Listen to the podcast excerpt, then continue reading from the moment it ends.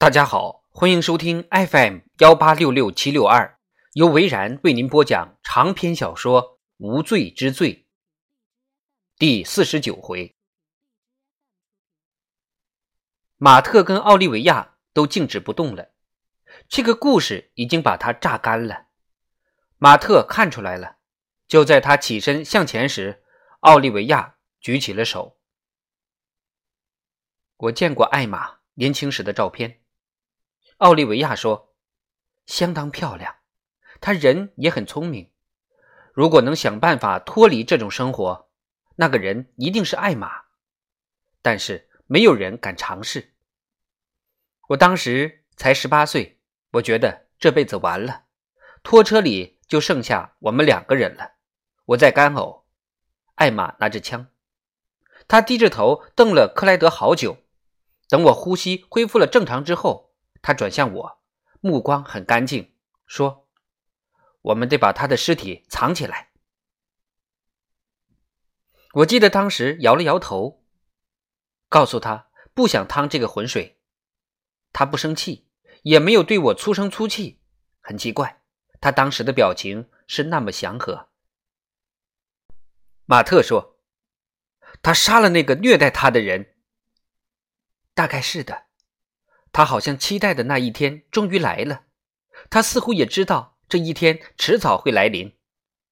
我说：“我们应该报警。”艾玛摇了摇头，平静而理智，手里的那把枪还在。我说：“我们可以实话实说，我们是自卫，可以让警方看我们脖子上的淤青。对了，还有桑德拉的尸体。”奥利维亚。看见马特动了动身体，露出一丝微笑。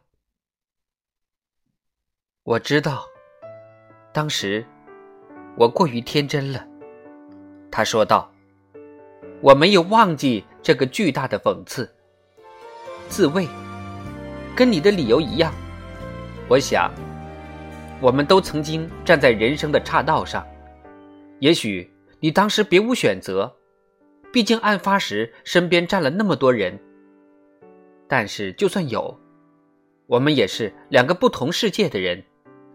你相信警察，相信真相会还你清白，但是我们看得一清二楚。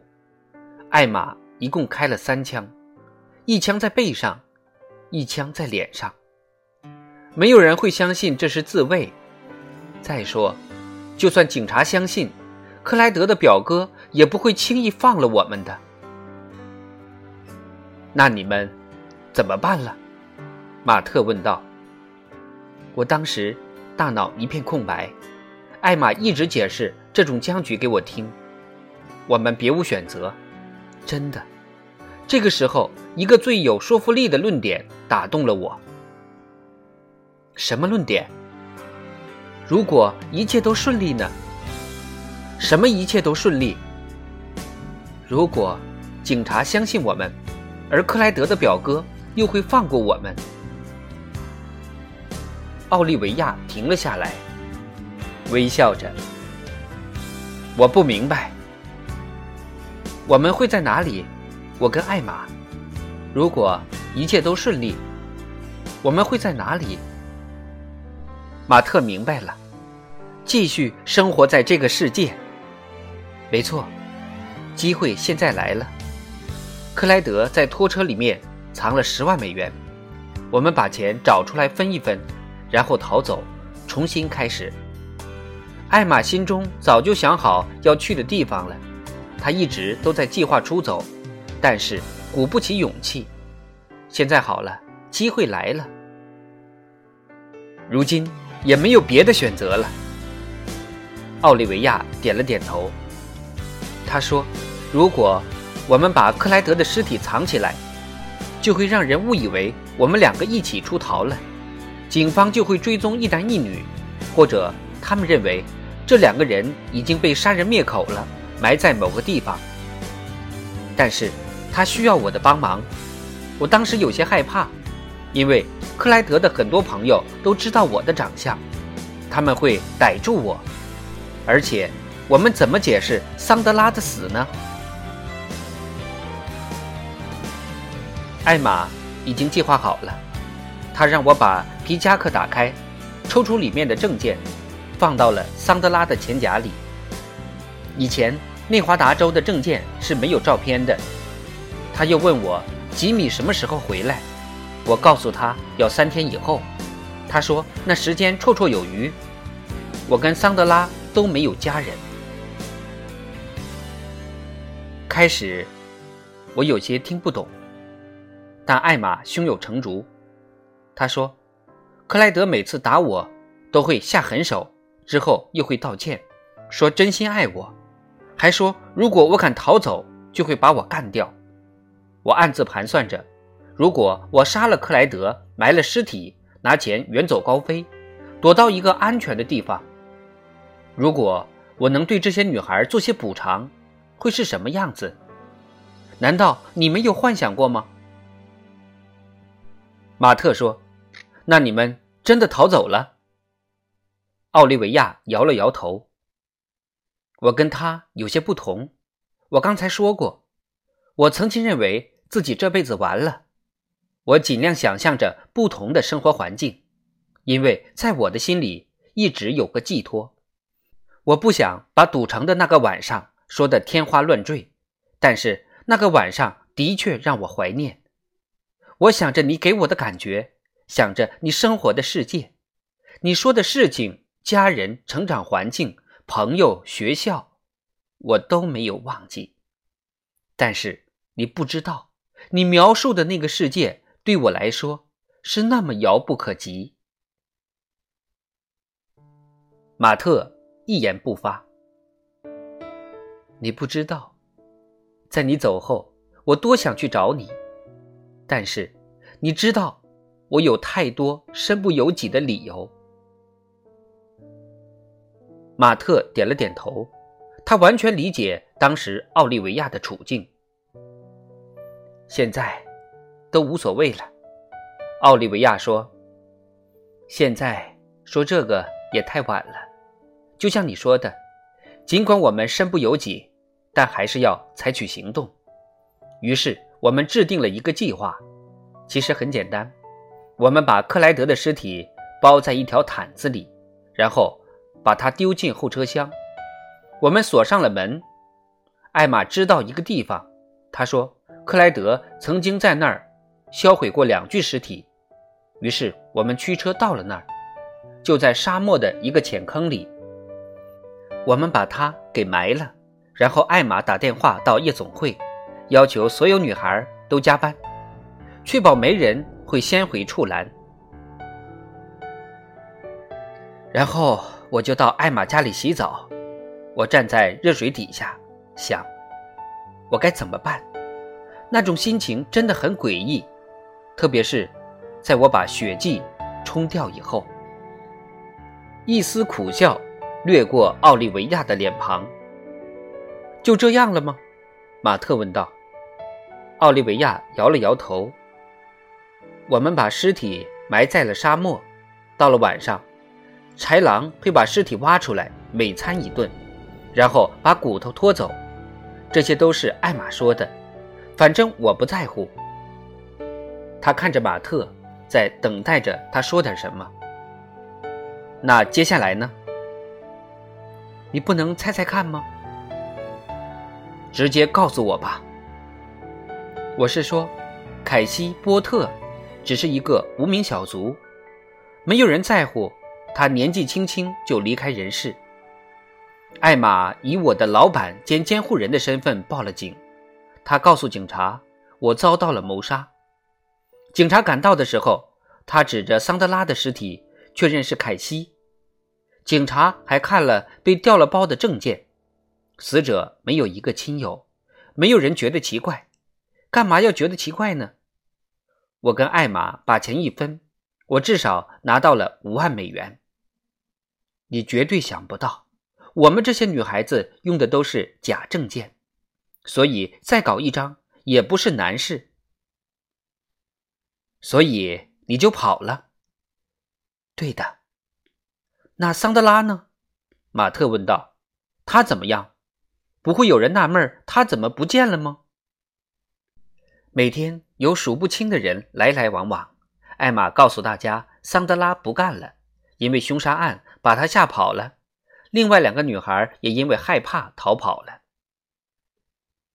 马特摇了摇头，努力想把整个事情想清楚。我第一次看到你的时候，你自称是奥利维亚，不是第一次用这个名字吧？我只用过那么一次，跟你共度夜晚的那次。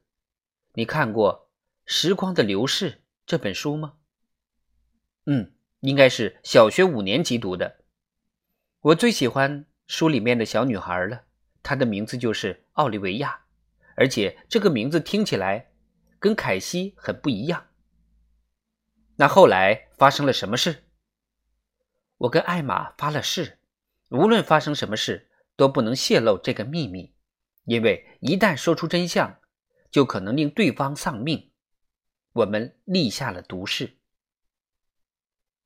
马特不知道该说些什么，然后。你们就来到弗吉尼亚州？是的，为什么？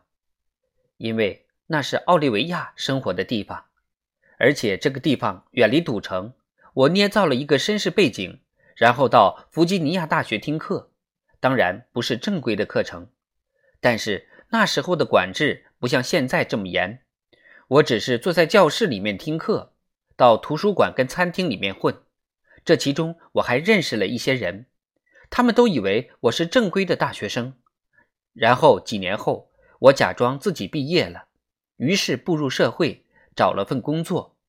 我从不回忆开心果的那种生活。凯西已经死了，然后我就出现了，对吧？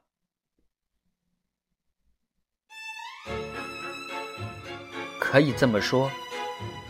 你想，我是从小被吓唬大的孩子。如今总算长大成人了，建立了自己的生活，真正的生活。老实说，我对那些男人已经不感兴趣了，也不想去接触他们。我的生活已经够坎坷的了，我不想再受到伤害。直到那天，我看到了你。我知道，也许我们会回到第一次相遇的那个夜晚，重新做那个愚蠢的梦。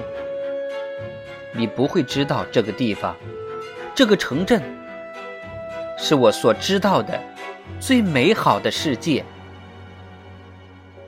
所以你千方百计想搬回到这里。是的，跟你在一起。奥利维亚露出了恳切的表情。你还不明白吗？我从不相信有什么心灵伴侣。你也知道我的经历，但是我们两个曾经受过伤的人会紧紧相拥。也许那些痛苦的过去会让我们彼此吸引。你知道，别人认为是理所当然的东西，我们必须尽力去争取。你爱我，你从来不相信我有什么外遇，所以你要找到真相。即使我今天跟你坦白了一切。这个世界上也只有你最理解我。没错，我就是想跟你共建家庭，那就是我的全部心愿。马特张了张嘴巴，说不出话来。